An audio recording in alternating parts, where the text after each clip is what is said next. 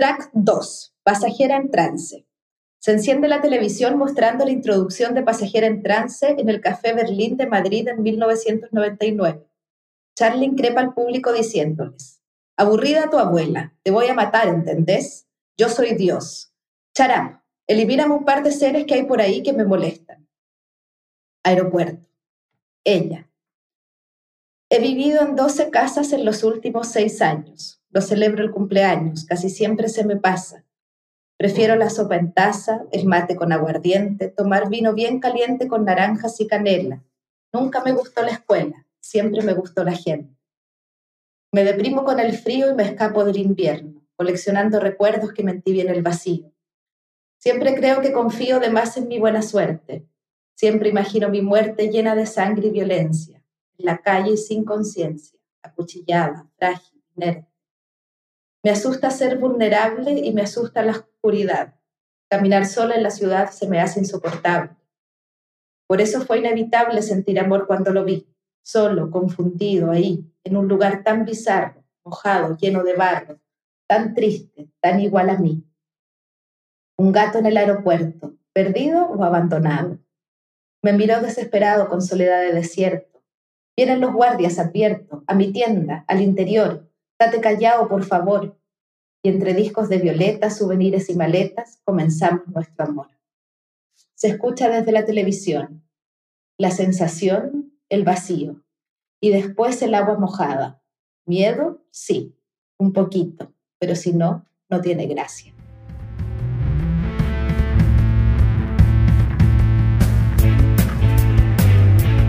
Mujeres que leen, difunden y conversan sobre textos teatrales escritos por otras mujeres. Ese es el propósito que reúne a Daniela Girardi, Isabel Sapiaín y Gabriela González. Esto es Dramaturgas Chilenas Podcast, un proyecto en colaboración con Teatro Cidarte, Radio Juan Gómez Millas, Red de Salas de Teatro y Revista Emancipa.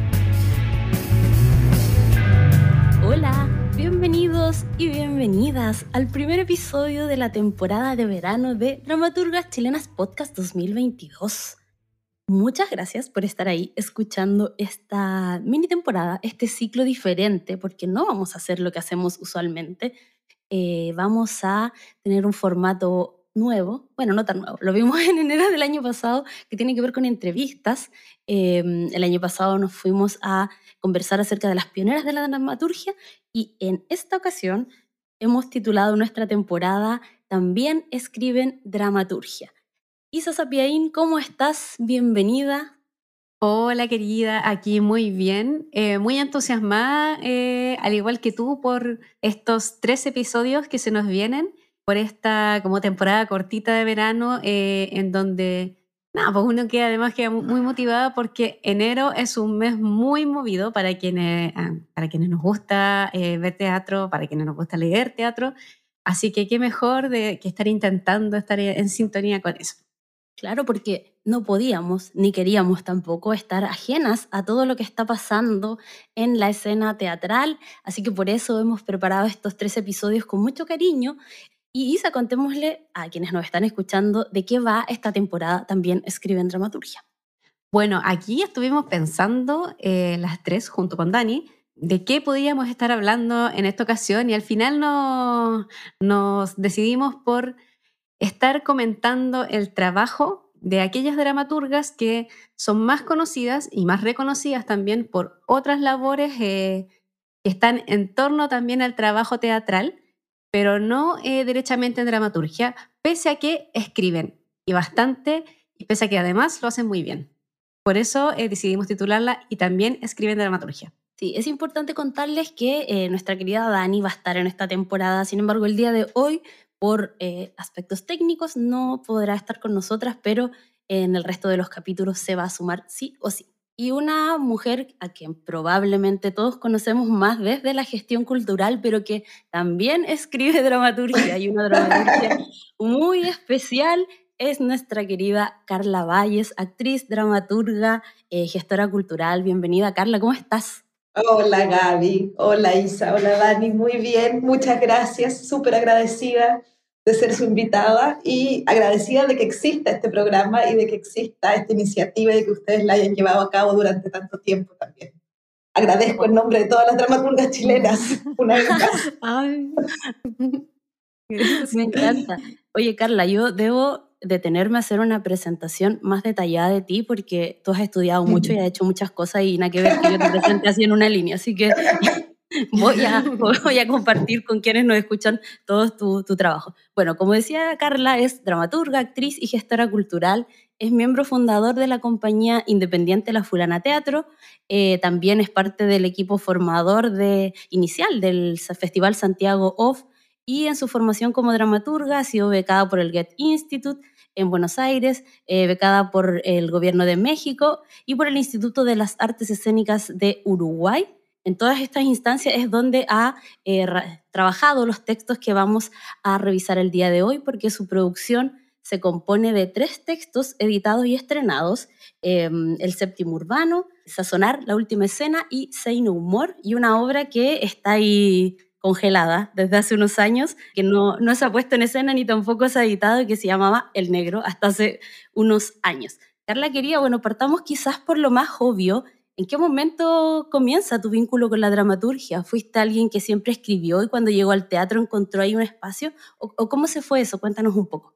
Mira, eh, hay un par de obras que no, que no están en lo que nombramos, que son justamente donde empieza esto. Eh, yo siempre escribí, pero escribí para mí. Siempre fui una persona que, como muchas, que, anda con un cuaderno, que le sirve estar anotando, que tiene una especie de diario que no es un diario, porque uno no escribe como, hola, hoy fui a tal parte, sino que está constantemente necesitando escribir como ejercicio o como juego, no lo sé. Eh, y yo siempre he sido de, de, ese grupo de personas, he mantenido muchos cuadernos durante mucho tiempo.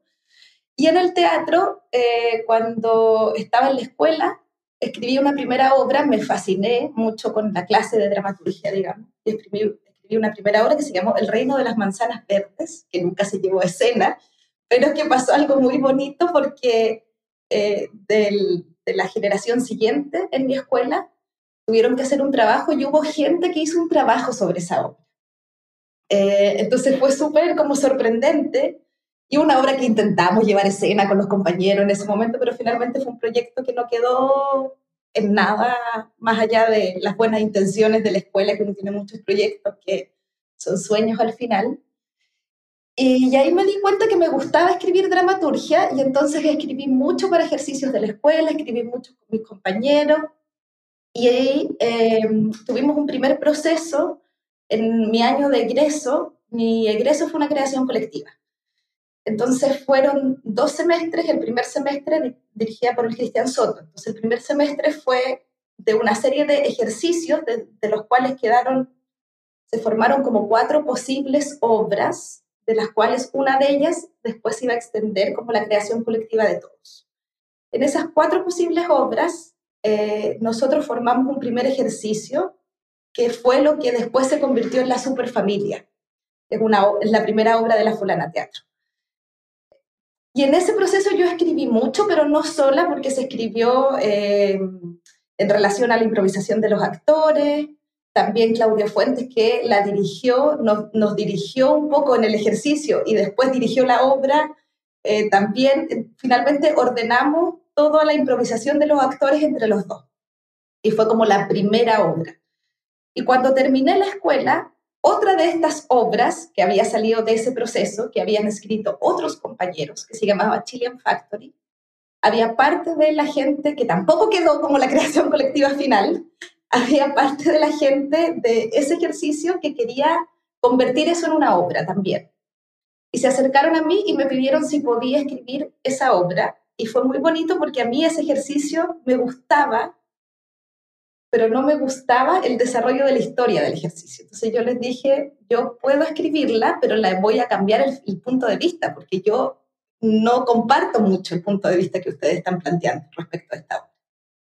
Y me dijeron como, dale, a ver, a ver qué resulta. Y esa sí fue la primera obra que se estrenó como, con, como bajo mi autoría, por decirlo de alguna manera, y que yo realicé el ejercicio dramatúrgico como completo. Eh, que se llamó Chilean Factory, fue el 2006. Tuvimos una temporada cortita en el Teatro Faceta pero claro, venía con una base de los personajes y de una situación puntual que habían creado mis compañeros durante la escuela. Eso fue como las primeras incursiones que yo tuve en la dramaturgia, por decirlo de alguna forma. Qué, qué bonito eso que nos contabas, eh, Carla. Y a propósito de, no sé, de todo ese interés por la dramaturgia, eh, nos interesaba también a nosotros preguntarte por qué eh, la dramaturgia entonces no es tu ocupación principal, siendo que es algo como que no tiene mucho que ver con tu labor creativa. Ay, no sé. o sea, sí, yo creo que sí sé un poco. A mí me pasa con la dramaturgia, hubo un momento en que lo pensé, hubo un momento en que apareció, pero a mí me pasa con el tema de la dramaturgia y es un poco, yo me acuerdo que se lo comenté a la Gaby años atrás cuando hicimos la entrevista para el libro y creo que cuando se lo comenté fue la primera vez que lo vi también tan claro. Em, que yo siento que, por ejemplo, la gestión cultural para mí es como un oficio. Cuando he hecho teatro también. Yo la gestión cultural hago lo que me gusta, lo que no me gusta. Eh, tengo que, he tenido que aprender de contabilidad, de problemas bancarios, de papeles legales, te hago rendiciones, tengo que acomodarme a fondo, desacomodarme. O sea, siento que, que, que, paso por todos como los matices que tiene el desarrollar un trabajo completo.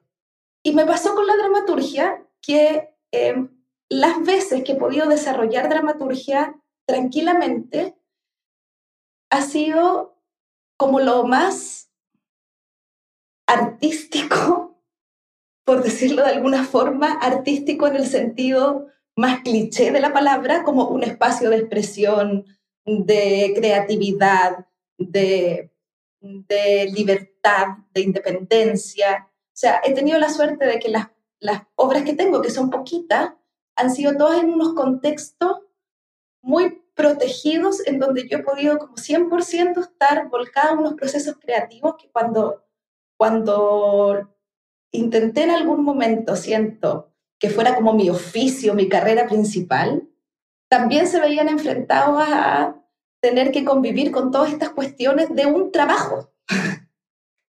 De un trabajo y de voy a, o sea, y hubo un momento en que fue más un trabajo y en que acepté ciertas cosas por encargo y en que me pagaron por escribir y la verdad es que no me gustó, en, ese contexto no me gustó. Em, y me di cuenta que tengo la suerte de vivir un poco del arte, eh, no de hacer arte, sino que de las múltiples cosas que puedo hacer a partir de como un centro de proyectos culturales. Y en ese proceso em, hago todo lo que un trabajo implica, lo que, insisto, lo que me gusta, lo que no. Y en ese, en ese mundo la dramaturgia es como un espacio sagrado en donde yo sí puedo hacer solo creativa. y yo pensé en algún minuto que iba a ser ser actriz, pero no, terminó siendo la dramaturgia ese espacio que yo dije, ¿sabéis qué? Este espacio no lo quiero transar con nada. Si voy a escribir una obra cada 10 años, escribiré una obra cada 10 años pero cuando la escribo la voy a disfrutar, va a ser... Y a mí me cuesta mucho hacer cosas y, por eso también siempre he dicho como que yo no me siento una súper profesional de la dramaturgia, porque me cuesta hacer, mucho hacer cosas como técnicas de dramaturgia. Me cuesta mucho corregir los textos, me cuesta mucho editarlos, me cuesta... Es un espacio súper expresivo para mí y decidí quedarme un poco con eso. Bueno, la Carla dice que ella tiene la suerte de vivir de, del, del, asunto cultural, pero claro, eso también tiene como. Un costo asociado, o sea, hay que estar postulando a cosas, hay que estar rendiendo cosas, hay que estar haciendo un montón de cosas, entonces realmente encontrar como ese espacio de calma me imagino que también es complejo. Súper difícil y, y, a medida que uno va creciendo y, eh, o envejeciendo, creciendo es como es más difícil porque ahora yo tengo hija, eh, las cosas cotidianas, la, la, como es súper difícil encontrar esos espacios. O sea, de hecho yo, la verdad es que hace un rato importante que no he vuelto a encontrar el espacio de, de escribir, o sea, como de sentarme a escribir una obra. Y, y, es lo que decía, como que he decidido, o sea, yo puedo estar eh, cuidando la guagua, cocinando el almuerzo y solucionando un proyecto a la vez ningún problema, hasta lo disfruto, pero no quiero estar escribiendo la obra mientras hago eh, cosas cotidianas mientras estoy haciendo cosas administrativas, mientras estoy criando, mientras... Eso me ha resultado... he preferido no, no entrar en ese juego. Lo, lo dejé como algo muy personal o no sé, como un espacio, yo siempre digo, es como mi espacio sagrado, un espacio donde lo disfruto de otra manera. Claro, eso que decías, Carla, tiene que, como que me evoca mucho la imagen del cuarto propio también. Y justamente eh, queríamos también ir adentrándonos ya a, a esta parte eh, de tu escritura, a esto que tú dices que tiene que ver mucho con, con la creatividad, como con, con, esa tarea como propiamente tuya, eh, que no transas. Y algo que, bueno, como que resalta mucho en tu escritura y que nos llamó mucho la atención, tienen que ver con cómo está escrita por lo menos cómo están escritas estas tres obras de las que vamos a estar hablando hoy día. Eh, ahí no sé cómo habrán sido las obras anteriores de las que nos estabas contando, pero que están escritas en versos. Y concretamente en décimas, en octosílabos también. Y aquí nos daba mucha curiosidad, así como eh, queríamos saber, no sabíamos bien por dónde partir por acá, pero es, nos gustaría saber por qué decidiste por esta escritura y qué te inspiró a, a llegar a escribir eh, en versos y concretamente en estas formas métricas que son la décima y el octosílabo. ¿Y cómo aprendiste a hacerlo también?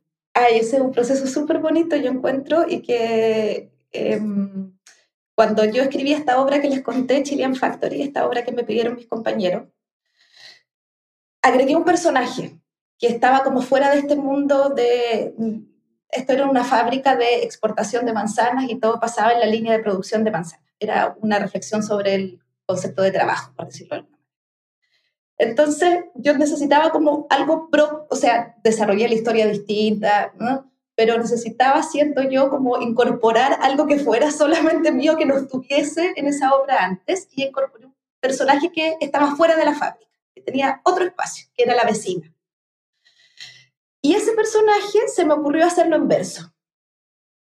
En ese momento, en verso libre, porque Mm, fue como la necesidad de diferenciarlo de lo otro, que era un mundo súper rudo, súper industrial, súper otra cosa. Y fue, eh, la primera propuesta fue en un verso libre, eran cosas que rimaban. Y cuando lo empezamos a poner en escena, eh, yo vengo, la verdad es que yo en ese momento con, creo que tenía muy pocos referentes intelectuales sobre qué era la décima históricamente, qué eh, tenía muchos referentes populares, pero la verdad es que vengo de una, de una familia que no, no tiene, eh, que fueron panaderos toda la vida, que no, que no tenían gran como acervo intelectual, por decirlo de alguna forma. Eh, y entonces no, como que no se hablaban de grandes cosas intelectuales en mi casa.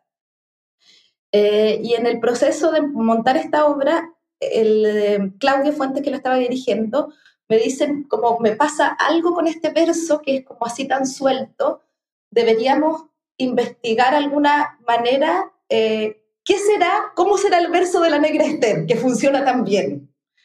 Que ahora yo sé que uno busca y uno investiga y el, todo el mundo sabe que son décimas, no sé qué. En ese momento nosotros éramos súper guasos, no teníamos idea.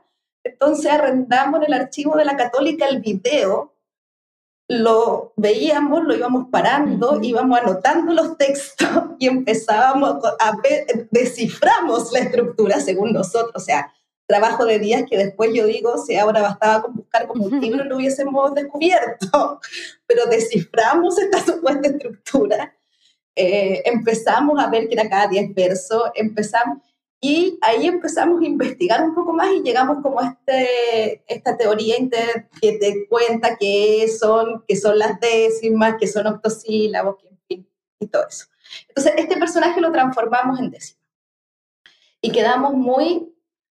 Es que fue un proceso súper... Eh, yo hoy día lo miro con una ingenuidad y, me da una ternura, recuerdo, o sea, recuerdo hasta la sala donde teníamos ese televisor en donde íbamos parando el VHS para anotar las frases y contar las sílabas, porque de verdad fue un, momento en que, en, eh, en, que nosotros teníamos, insisto, muy pocos recursos intelectuales, muchas ganas, mucha creatividad, pero veníamos en, este grupo veníamos de, espacios que no habían sido como muy culturales. Todos conocíamos poco teatro, y teníamos muchas ganas de hacer, entonces creo que fue tan importante esta investigación que nosotros sentimos que habíamos hecho, que después necesitábamos seguir y pasaron hartas cosas. Después eh, nos llamaron, salimos de la escuela, ya teníamos formada la compañía con Claudio y nos llamaron a trabajar en una otra obra que se llamaba El Quitapena, que estaba escrita en décima.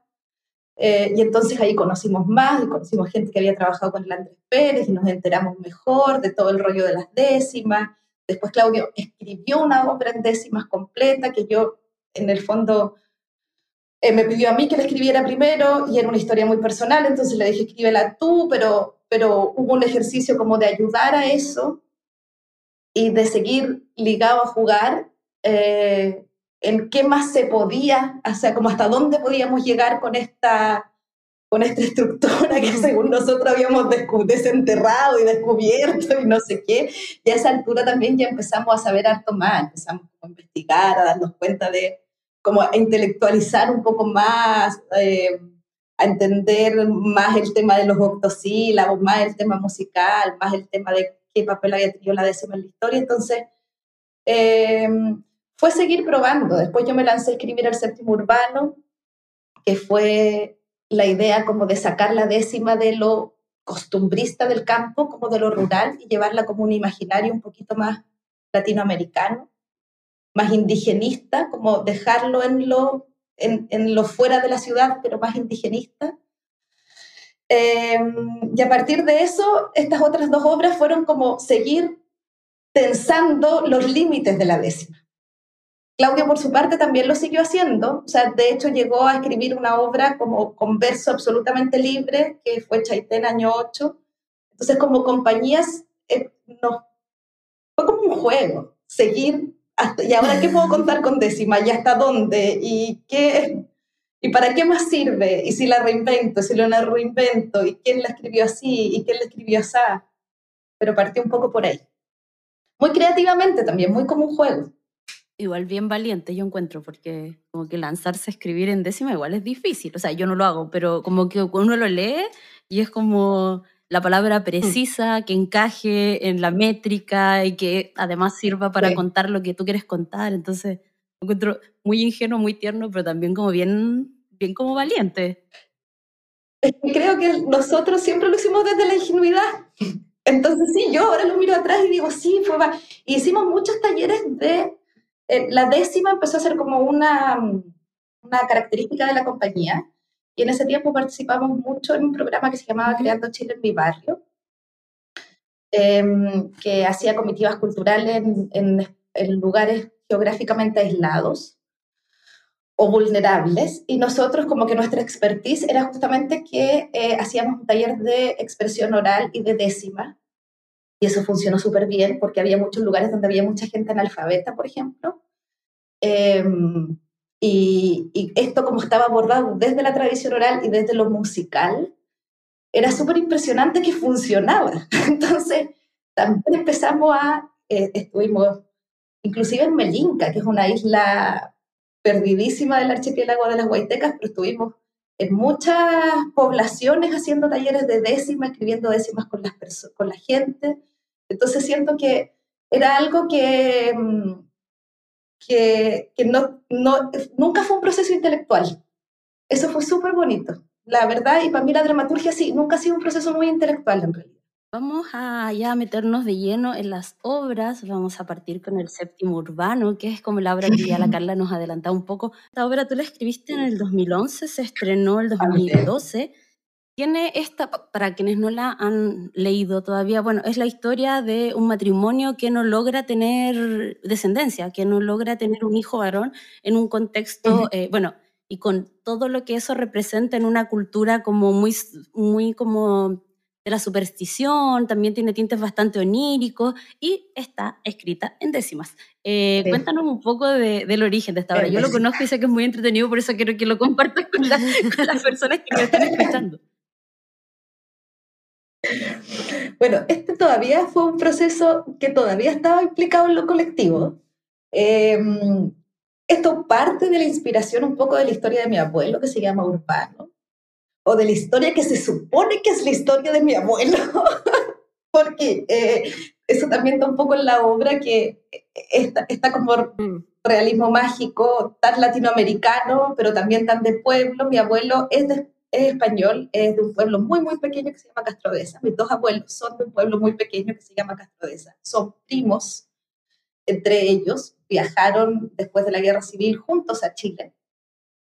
Eh, mis padres son primos en segundo grado, en ese sentido en este pueblo todos son parientes para atrás, estoy hablando de pueblos pequeños, pequeños, que deben tener, no sé, 300 habitantes, o sea, de verdad muy pequeños. Y eh, mi abuelo, por ejemplo, eh, sus papeles se quemaron porque en ese tiempo el registro civil no estaba en el pueblo, entonces el registro civil del pueblo era la iglesia del pueblo, pero la iglesia se quemó, entonces sus papeles se quemaron, entonces siempre hubo como... Él decía que había nacido el 28 de diciembre, o eso lo habían dicho, eh, el, día de los, el 29, perdón, el Día de los Inocentes, y que eh, su mamá había tenido, bueno, tiene, tiene hermanos y hermanas, pero que justo antes de él habían eh, nacido siete niños muertos, o sea, como que él fue, o sea, seis, él fue el séptimo, y a todos les ponían urbano, y él fue el que, él, él contaba que cuando chicos siempre le contaron como que él había sido como el urbano que sobrevivió. Eh, digo, todas estas cosas son las historias que él conta, o sea, él se definió un año de nacimiento, por ejemplo, en un minuto, entonces todos decíamos tiene tal edad, pero tampoco se sabía tan bien. Entonces esa historia como familiar fue algo que yo siempre tuve ganas de contar. En mi mente era súper grande porque yo tenía ganas de contar desde esta situación hasta el viaje en barco, la llegada a Chile, entonces era una obra gigante en mi cabeza, etcétera, etcétera.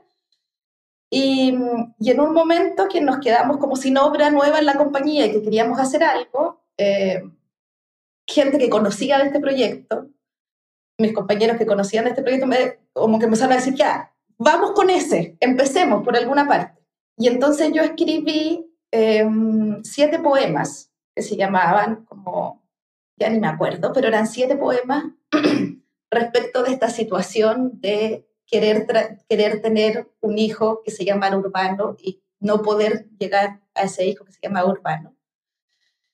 Lo, pusiste como los tiempos en, en la edición, era como el tiempo del cólera, el tiempo de la mala suerte, el tiempo, el tiempo final, cosas así. Sí, em, nosotros teníamos ganas de que fuera una obra eh, como en la calle.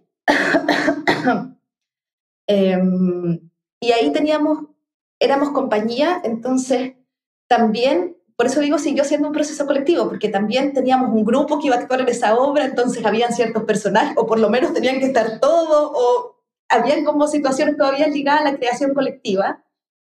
Y nosotros habíamos el año anterior hecho un proceso, habíamos hecho una primera gira a Europa con la compañía muy autogestionada, con un texto de Natalie Sepp, eh, que era Rimboy, habíamos estado en en el Teatro Aleph de Oscar Castro y a partir de eso habíamos conseguido unas casas ocupadas en Barcelona y habíamos pagado una primera gira, o sea, como que habíamos invertido, habíamos hecho mucha autogestión y entonces ah, volvimos a Chile y habíamos conocido el Festival de Aviñón, el OFF de Aviñón, y habíamos quedado pero alucinados con el OFF de Aviñón, que de hecho fue mucha inspiración para empezar con el Santiago. Entonces habíamos vuelto a Chile como diciendo el próximo año tenemos que ir y tenemos que actuar en el OFF de Aviñón. Lo, como estas mismas ingenuidades. Entonces, teníamos que crear, queríamos crear un proyecto como en esa situación y en ese contexto. Habíamos averiguado cómo se conseguía un espacio, no sé qué. Eh, volví, juntamos plata, hicimos cosas, nos endeudamos, etcétera, etcétera. Y lo que decidimos fue, porque también hablamos mucho en este proceso del urbano de del tema de la guerra, que era algo que nosotros sentíamos que era tan de acá de Europa, que nosotros conocíamos de otra manera. Entonces nos preguntábamos mucho sin preguntarlo así claramente, pero ¿qué era lo que era propio de allá y qué era como lo que teníamos como peso colonizador de acá? Entonces decidimos venirnos a, en esta gira que hicimos, decidimos intervenir monumentos públicos y hacer un documental de intervención de monumentos públicos con siete performances, que cada una de estas performances era uno de estos poemas. Em, y tuvimos una gira súper bonita, súper intensa, fuimos Estuvimos en Londres, en Cracovia, en Praga, fuimos a Auschwitz, eh, estuvimos en, en lugares súper fuertes como que marcaron harto la obra. Em, perdimos todo el material que grabamos, tuvimos, fue una gira, nos estafaron, una de las personas que contratamos para que viajara con nosotros nos dejó botado en Aviñón, se vino, descubrimos en la gira que era alcohólico y tomaba pastillas psiquiátricas, entonces que era la persona que era la compañía la que invitamos a la gira. Entonces nos pasaron una cantidad de cosas, después se perdió todo el material de este documental que estábamos haciendo, en fin. Em, pero a partir de eso, cuando llegamos a Chile, eh, con estos siete poemas y ya todo eh, esto que lo probamos muchas veces en la calle, que probamos que estos siete poemas son, hay muchos de estos siete poemas en eh, los textos en prosa que hay en, en el séptimo urbano, que hay como introducciones en prosa. Y ahí que ya teníamos claridad un poco como cuál es el grupo que quedó, no sé qué, cuando volvimos a Chile yo me senté a escribir la obra. Entre medio vendimos una, o sea, también aquí, hasta aquí, hasta el urbano, han mediado muchas cuestiones de, de, no sé cómo decirlo, pero prácticas. Nosotros para poder hacer este experimento vendimos unas funciones de esta obra que todavía no existían. Logramos vender unas funciones que teníamos que dar cuando llegáramos a Chile. Entonces, cuando llegamos a Chile teníamos, no sé, como tres o cuatro meses para terminar de armar esta obra. Eh, y entonces yo llegué a escribir la obra como muy con, con, con todo Sí, muy contra el reloj y con toda, por eso digo, hasta todavía fue un proceso bien como colectivo, pero también recogiendo toda la experiencia de este viaje que hicimos y todo. Entonces, em, eh, eh, así un poco se armó, ese es un poco, y quedaron cuestiones muy, bueno, yo al final este viaje me fui a Castrodesa, que era el pueblo de mis abuelos. Yo este viaje lo terminé sola, em, la compañía se vino y yo me quedé un tiempo más y lo terminé en el pueblo, eh, y lo terminé conociendo también como conviviendo más con muchas de las personas que inspiraban la historia y estuve en la iglesia y fui, o sea, lo conocía yo el pueblo, pero siendo muy chica. Entonces, la verdad es que, es que cuando llegué también llegué con muchas ganas de escribir la obra. Qué lindo que, bueno, todo lo que nos estás contando, pero eh, hoy qué, qué interesante además como toda esa experiencia y que esté la obra enmarcada de, no sé, pues de, otro país también, que tiene que ver con esos orígenes de tu familia, eh, con los viajes. Mm. Y lo pensaba además porque las otras obras que, que vamos a revisar hoy día también tienen, eh, están, no sé, pues tienen una fuerte conexión con otros lugares geográficos que no son Chile, pero que igual están conectadas con Chile. Y en el marco de eso quería pasar a, a sazonar a esa obra, a sazonar la última escena, eh, que es una obra, y para reponer el argumento, es una obra también escrita en verso, en donde tenemos dos personajes. Uno es eh, un señor ya mayor, de 70 años, chileno, eh, exalcohólico, y el otro personaje es una joven mexicana que viene a Chile porque tenía un novio chileno, pero al final termina como con un amor despechado. Y los dos personajes, digo, el, señor mayor y la, la, mexicana que es Roxana, están como ya rematados de la vida porque por distintas cosas los dos están por morir. O uno quiere morir y la otra, bueno, eh, tiene un cárcel terminal. Entonces, eh, en el marco de eso, ellos eh, se ponen de acuerdo para cocinar un plato típico que son los tamales oaxaqueños.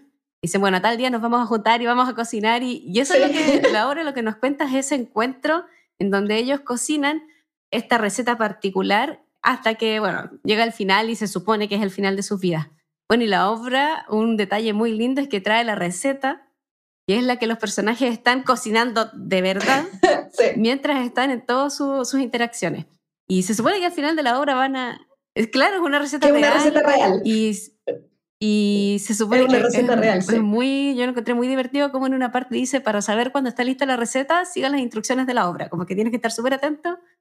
Eh, según ahí, lo, cómo, cómo en la obra van diciendo, ya, ¿qué tenemos que hacer ahora?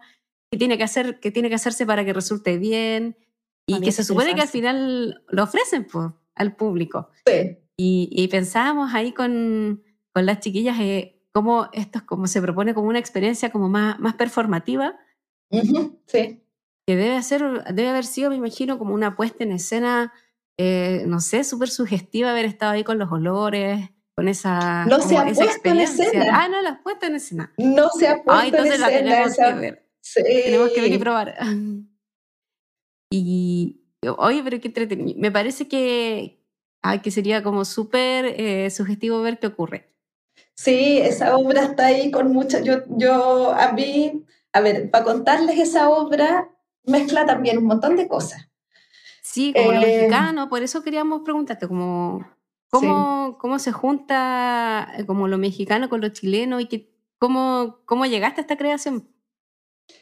Aquí hay, hay, hay hartas, harta, eh, bueno, insisto, yo ahora que lo cuento voy pensando cada vez más que mis procesos son súper poco intelectuales en realidad en términos de la dramaturgia. Y bien personales también. Pues. Súper personales. que ver con lo que te está pasando a ti, ¿no? súper personales y súper como de, no sé, tiene que ver como con, con una pulsión de vida, como esa es mi sensación. Eh, esta obra mezcla muchas cosas porque por una parte yo trabajo hace muchos años y en la compañía de la fulana desde mm, el choferillo, que fue como el 2008, comenzó a trabajar con nosotros Agustín Moya, el actor, que muchos recordarán como Martín Rivas, eh, que es una persona que yo amo y adoro y que ha sido muy importante en nuestras vidas, eh, que es un actor mayor, digamos, eh, ya confió, o sea, en, en, estos proyectos locos que nosotros le, le mostrábamos cuando no teníamos ni un peso, cuando... Y él ha sido una persona que tenemos una relación personal muy, muy exquisita, que mm, que además él tiene un, él cuidó a su madre enferma muchos años y, y, ha tenido todo, tenía todo un tema respecto de la muerte con esta situación. Em, y Agustín sufre de anosmia. Esta historia, mm. primero que todo, es la historia de él. O sea, como mm. el personaje de la obra y lo dice, es un poco, no, no es la historia de él porque es una ficción, es algo que pasa, pero recoge muchas cosas de su historia. Agustín tiene anosmia, y, que es una enfermedad en la que tú pierdes el olfato y justamente la tiene a partir de un accidente automovilístico que tuvo en su juventud, momento en que tenía problemas de alcoholismo. Em, y es una situación de la que hemos conversado mucho en la vida. Y eh, yo tuve una relación con un creador mexicano tuvimos un noviazgo en un momento eh, que él estaba interesado en la historia de Agustín. Y entonces hicimos muchas entrevistas, no sé qué, bla, bla, bla. Y la idea era justamente siempre fue recoger su historia de alguna manera. Entonces yo postulé a una beca de residencia de escritura creativa en México, que era súper libre. Em, y en el fondo yo comenté que que mi intención era ir a investigar respecto de la cultura mexicana para ver eh, respecto de la décima que se utilizaba en el guapango, que es una, una forma musical de México que utiliza mucho las décimas, pero a diferencia de Chile son de 11 sílabas y no de 8. Entonces, que yo quería un poco como investigar de eso, esa era la idea, la primera idea. Eh, y ver cómo se mezclaba con este trabajo que yo hacía con las décimas chilenas. Esa fue como, me gané la beca, me fui a México, yo, esto estaba mediado por esta relación romántica que yo tenía, que no resultó. Entonces también, eh, estando en... Roxana. ¿Ah? Roxana. Un poco, también como que traté de recoger cosas de todas partes, eh, que no resultó demasiado, pero que me permitió conocer una cotidianidad de México muy bonita también. Eh, y entonces, por ejemplo, conocí a un chico que eh, era amigo de este novio que yo tenía, que era actor, pero también vendía tamales para poder sobrevivir, porque allá el tema como de la de los artistas yo siento que está mucho menos como profesionalizado. estaba yo además no en Ciudad de México, estaba en una ciudad más pequeña, Pachuca. Entonces hay, hay, los límites es mucho más difuso. O sea, Mm, em, es todo medio profesional y medio no. Entonces estos chicos vendían tamales y él cocinaba los tamales, entonces me invitó a cocinar tamales, me dio todos los secretos. Por eso digo, es real, como, mm. porque yo probé tamales y me gustaron mucho. Yo llegué cerca del Día de Muertos a México, me invitaron eh, una persona de un otro pueblo me invitó eh, a ver la celebración tradicional del Día de Muertos de su pueblo, de en unas plantaciones de chocolate, que era un pueblo donde la gente decía que yo era la primera extranjera que había ido. Entonces estuve ahí comiendo en el cementerio con las bandas del pueblo, me dieron un licor que se llamaba refino, que era la cosa más asquerosa de la vida, que es como pero que además te dejaba en un estado rarísimo. Entonces empecé a tener un montón de, em, conocí mucha gente, conocí, y pasaba el tiempo y no tenía idea de qué escribir, no sabía cómo escribir la obra, que supuestamente no averigüé, estuve hablando, hice esta investigación como formal del guapango, me junté con gente, música, me explicó no sé qué, y no me cabía por ni una parte el desarrollar, eh, como que no, no, no entendía cómo escribir una obra mexicana, porque eso era un poco lo que yo había dicho, que iba a escribir una obra mexicana. Eh, estando en México, porque todo era súper distinto. Eh, yo me sentía muy distinta. Tuve, mucho tiempo, además, y pasé mucho tiempo sola también en México. Eh, como algo que yo no había vivido mucho en la vida, este, esta, esta situación de tener tiempo. en esos tiempos tampoco estábamos tan hiperconectados, entonces yo en realidad no tenía internet en México, en mi casa, la casa que yo vivía no había internet, tenía que ir a un cibercafé, conectarme con mi computador, entonces tenía mucho tiempo de deambular por esta ciudad, de... Em, y en todos estos procesos se me empezó a acercar la hora que tenía que volver a Chile y tenía que entregar una obra. y me acuerdo de haber visto una entrevista de la Juga de Prima, que es una autora que a mí me gusta mucho, cantante, y que ella contaba sobre un disco que había compuesto de música de Rapanui, sin ser ella de Rapa Nui y que decía que nunca se propuso hacer música de Rapa Nui, sino que ella solo podía hablar de cómo Rapa Nui pasaba por ella, porque no podía dejar de ser ella. Y como que eso me hizo tanto sentido, dije, no puedo escribir una obra de mexicanos, de personajes mexicanos, de no sé qué. Volví a tomar la historia de Agustín y dije, eh, lo único que puedo escribir, o sea, voy a escribir esta historia con todo lo que me ha pasado en México, que todo ha tenido que ver mucho con la comida también, porque en México se, se mueve mucho alrededor de la comida, y eh, con toda esta también situación de haberme movido por una relación romántica, de toda esta situación de... y eh, del Día de Muertos, que fue algo que me marcó, de, y, y también pensando eh, por eso dije voy a poner una mexicana en Chile, porque yo lo único que puedo hablar en este momento es qué es ser extranjera en un otro país, como que de eso puedo contar. Eh, y entonces, y, y, me sirve porque puedo poner en diálogo Chile y México, de alguna manera. Y ahí, ahí salió un poco la historia. Em, y Agustín, que es, esa historia está absolutamente dedicada a él, y yo volví a Chile y se la mostré y todo. Eh, siempre me ha pedido que lo dirija en esa historia, él está muy feliz y la idea siempre fue montar esta obra con él y su hija. Esta es una obra que también en algún momento nosotros lo hablamos, su hija que es actriz, Ignacia Moya, la leyeron juntos y, siempre ha sido una situación el querer montarla eh, y yo en el fondo no me lanzaba a dirigirlo, eh, nunca logramos concretar el proyecto y después, ahora pandemia, súper más difícil hacer esta situación de cocina en vivo, de... Entonces, un proyecto que está ahí esperando eh, que realizarlo. Yo, y yo siento eh, que alguien se atreva a dirigirlo también en ese contexto, con la, porque yo la verdad siempre le he dicho como, nunca he dirigido, no sé si quisiera que fuera mi primer, no me siento como con la capacidad de llevarlo a escena es, también muy cruzado conmigo, conmigo, con él, con... Así que es, es un poco ha sido toda la, la mezcla de cosas que, que dieron, que terminaron en sazonar.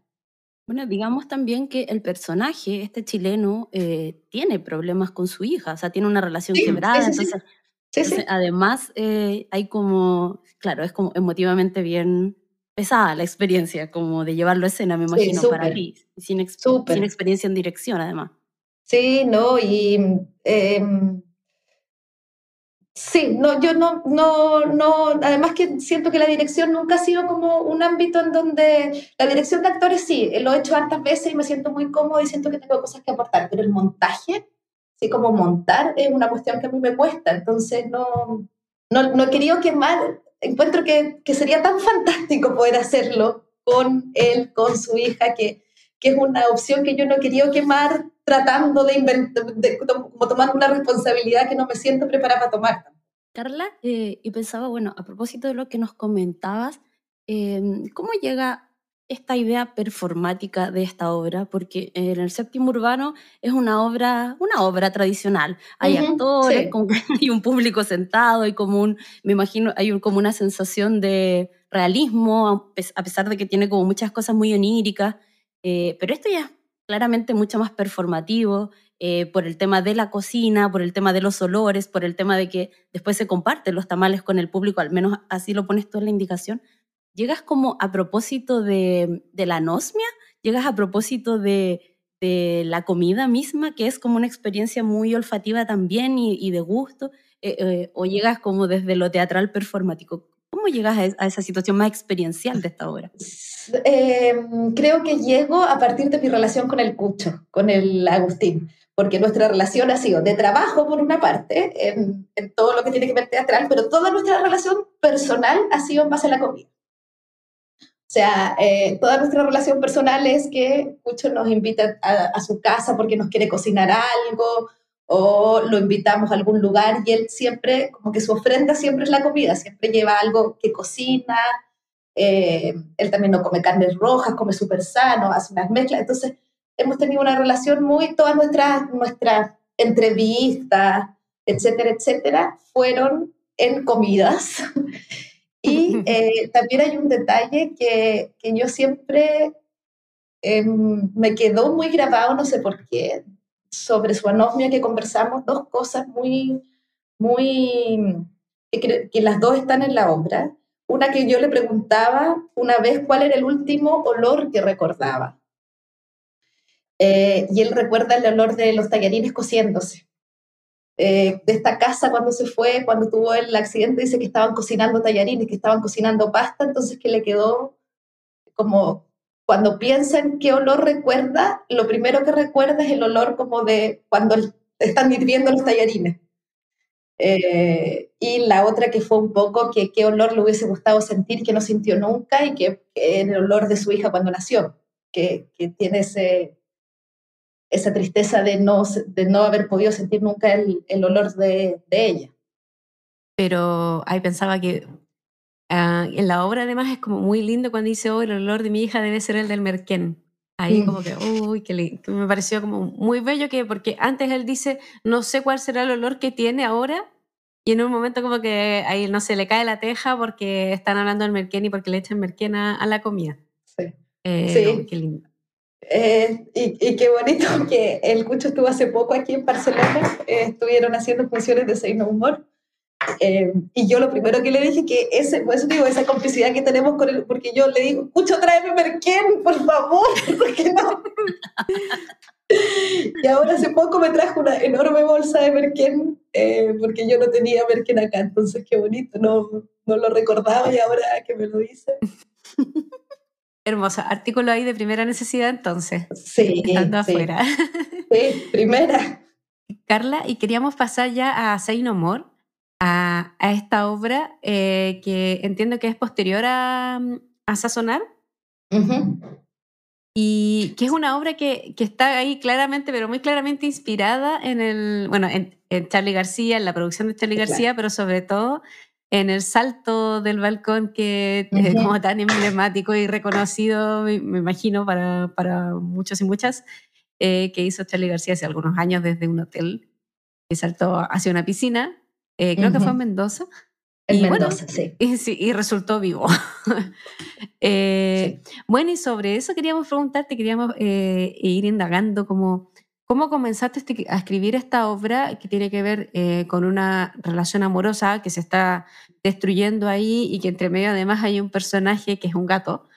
que está ahí como interviniendo un poco y mediando entre estos dos, entre esta pareja y viene ya rota hace un tiempo. eso, ¿cómo, cómo fue que comenzaste a escribir esta obra? ¿Cómo fue que se te ocurrió? esta obra está antes y después de Sazonar. Sazonar está como está, en un proceso intermedio de esta obra.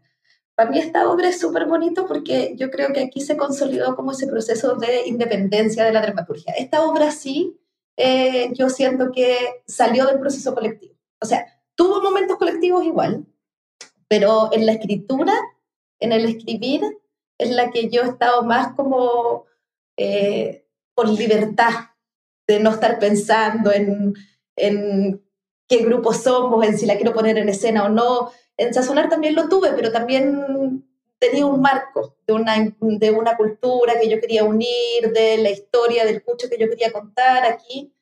En Say No More pasó que yo quedé, postulé a un seminario de dramaturgia que se llama Panorama Sur, es una experiencia muy bonita que se hace en Buenos Aires, en donde uno enviaba un texto, postulaba, me gané una beca para poder estar allá y te ibas tres semanas, teníamos clases, todas clases en donde uno, con Alejandro Tantanian, era, éramos un grupo de autores de distintas partes de Latinoamérica, eh, en donde íbamos compartiendo un texto, en el fondo como que tallereábamos un texto y después en la tarde veíamos obras y teníamos como sesiones de desmontaje de las obras. Eso era un poco lo que se trataba.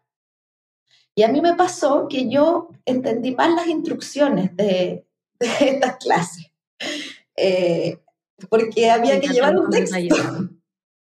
había que llevar un texto y yo entendí que había que llevar un texto que yo tuviera. Entonces, que íbamos a tallerear como la reescritura de este texto. No sé por qué entendí eso, sinceramente. Entonces yo quise llevar Chilean Factory, que es esta primera obra que había escrito, porque siempre sentí que la había escrito muy chica y me gustaba mucho. Entonces siempre tuve ganas de hacer como una versión nueva de esa obra. Y llegué el primer día a clase y me di cuenta que había entendido más la indicación y que la indicación era una idea nueva. Y entonces nos dicen, máximo pueden leer seis páginas de esta idea nueva y eh, vamos a ir como hablando de esta idea y mi obra tenía 40 páginas y ya estaba solucionada y ya estaba escrita, entonces había que inscribirse y además yo estaba muy nerviosa porque era la primera vez que estaba como en una instancia formal de, de, dramaturgia, había mucha gente que, que, había estudiado dramaturgia, los argentinos tienen N técnica, me había ganado una beca, entonces eh, estaba súper nerviosa.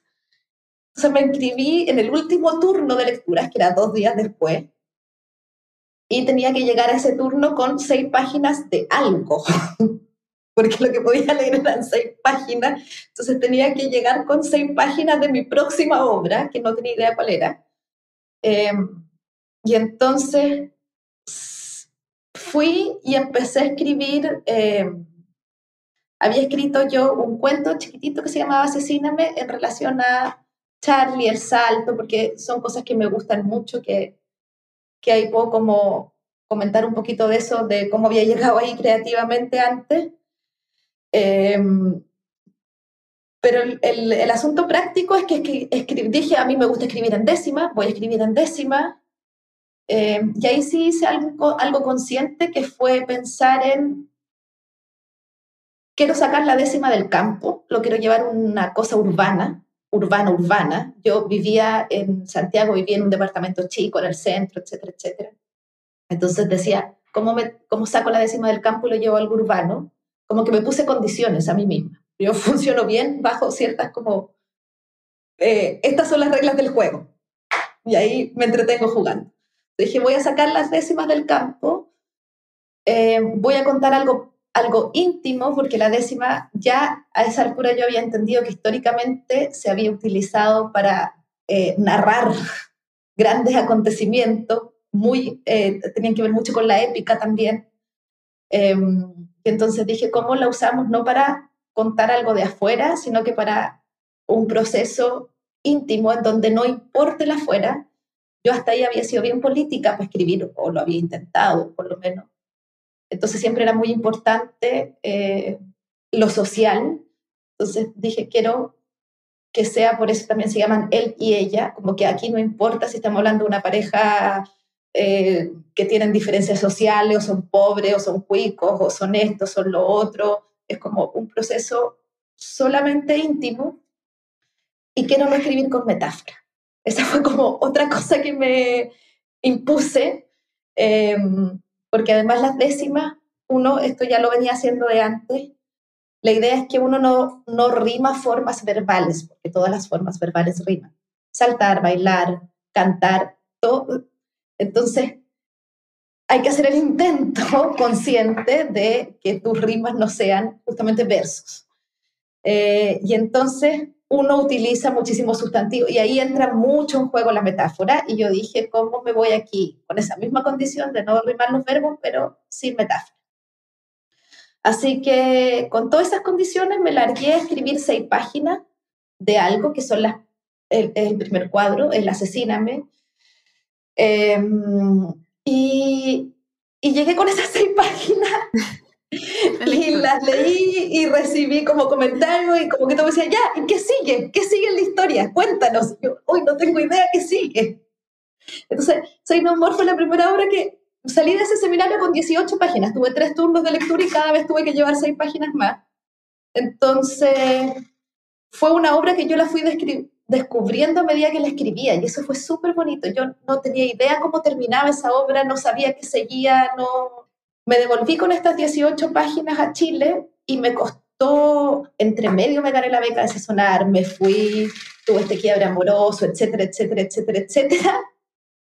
Y después de todo eso, agarré estas 18 páginas y logré completar la historia de Say Say No More, que tiene, perdón, que tengo que decirlo porque tiene funciones ahora en enero, eh, y en el personaje del gato, el personaje del gato es Agustín Moya, que sigue creyendo en nuestro proyecto, el Cucho, sigue creyendo en nuestra... Sí. Así que, que, alguien a quien le dicen el Cucho, haga de gato. Sí.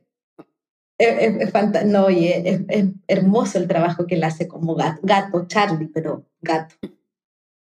Bueno, eh, nosotros habíamos justamente pensado eso, Carla, cómo habías hecho un trabajo desde la primera obra que nosotros leemos, que es El séptimo urbano, hasta Say No More, que tiene que ver como con ese tránsito de la experimentación de la décima, como de esta cosa como mm, rural, abierta, tal vez como de los mitos locales, a una cosa como muy urbana, muy chiquitita en un departamento, en una crisis. Eh, me gusta mucho escuchar eso porque nosotros también creíamos que lo habíamos descubierto. Y no, tú lo tenías muy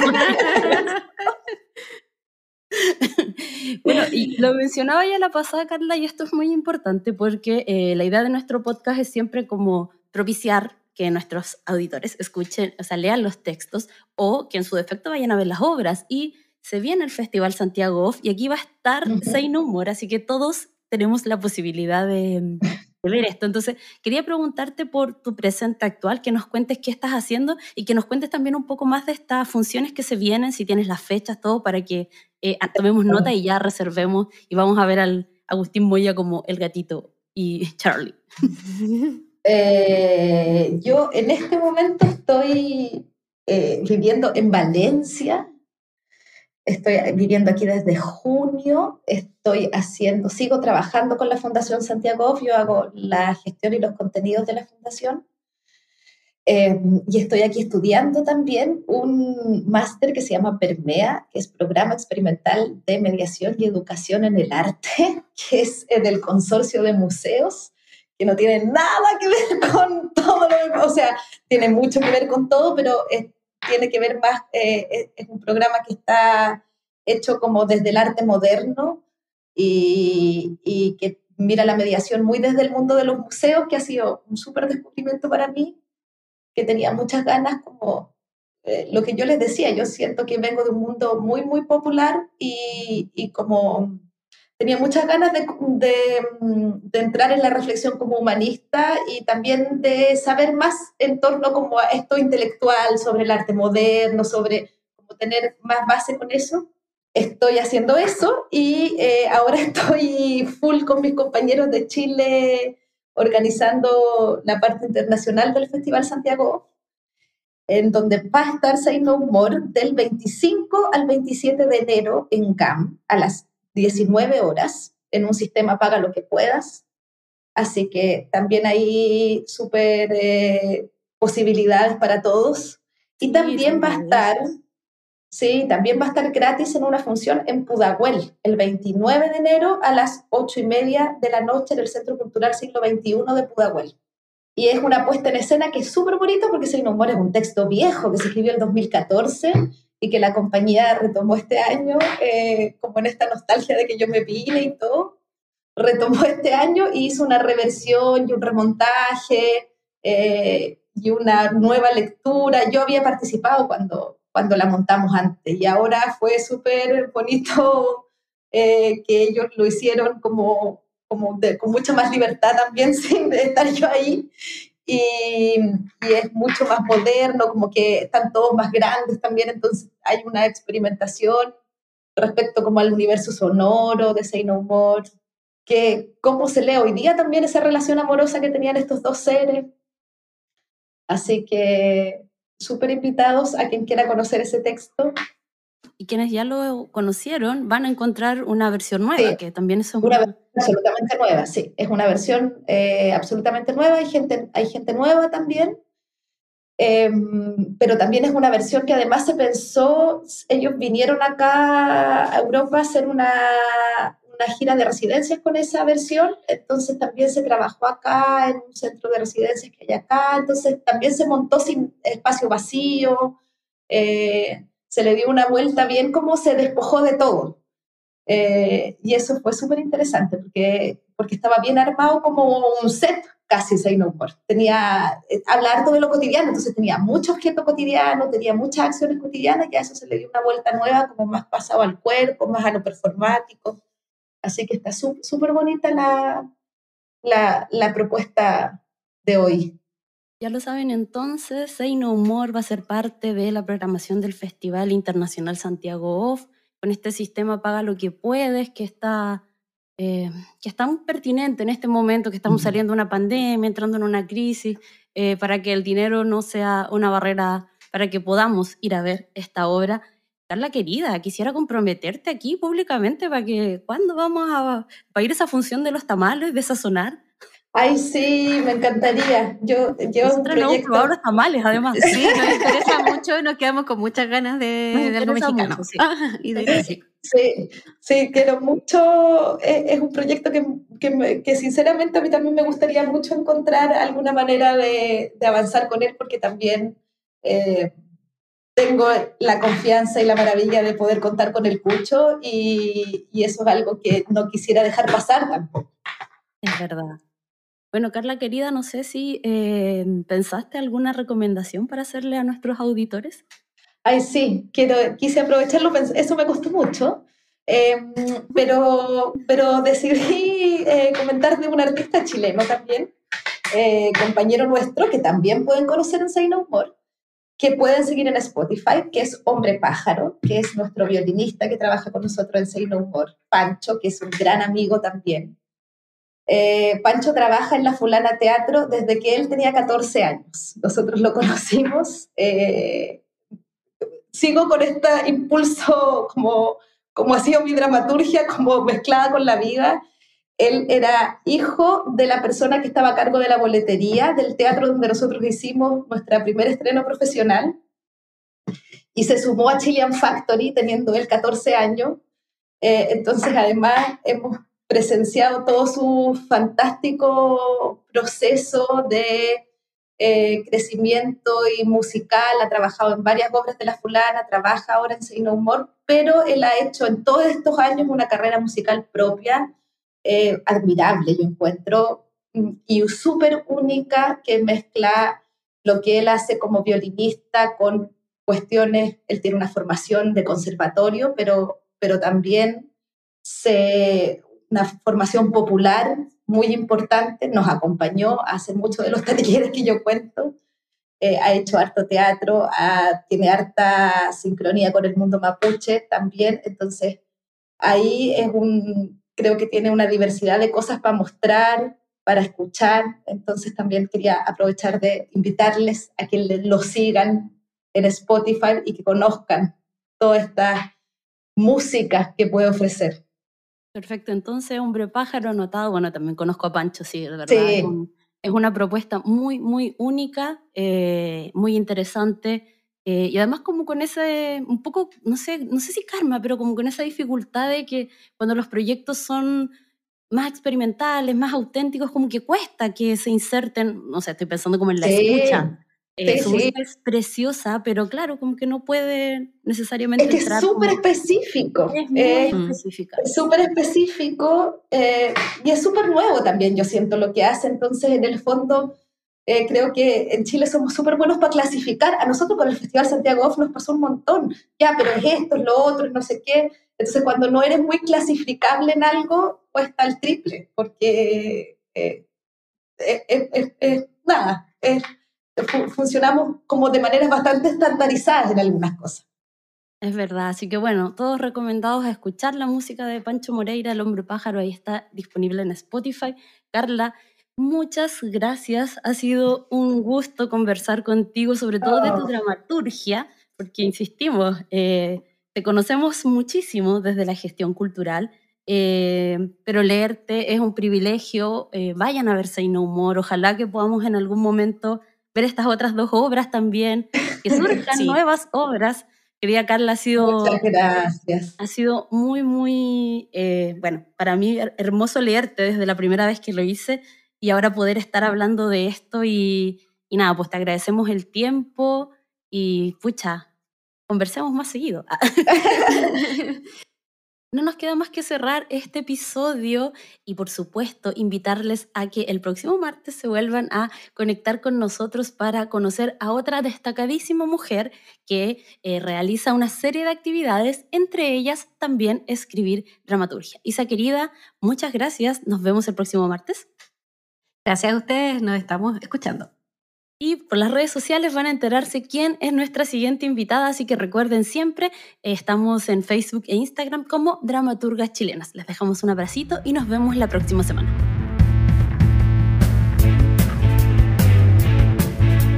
Esperamos que hayas agregado un nuevo nombre a tu lista de libros para leer y disfrutar.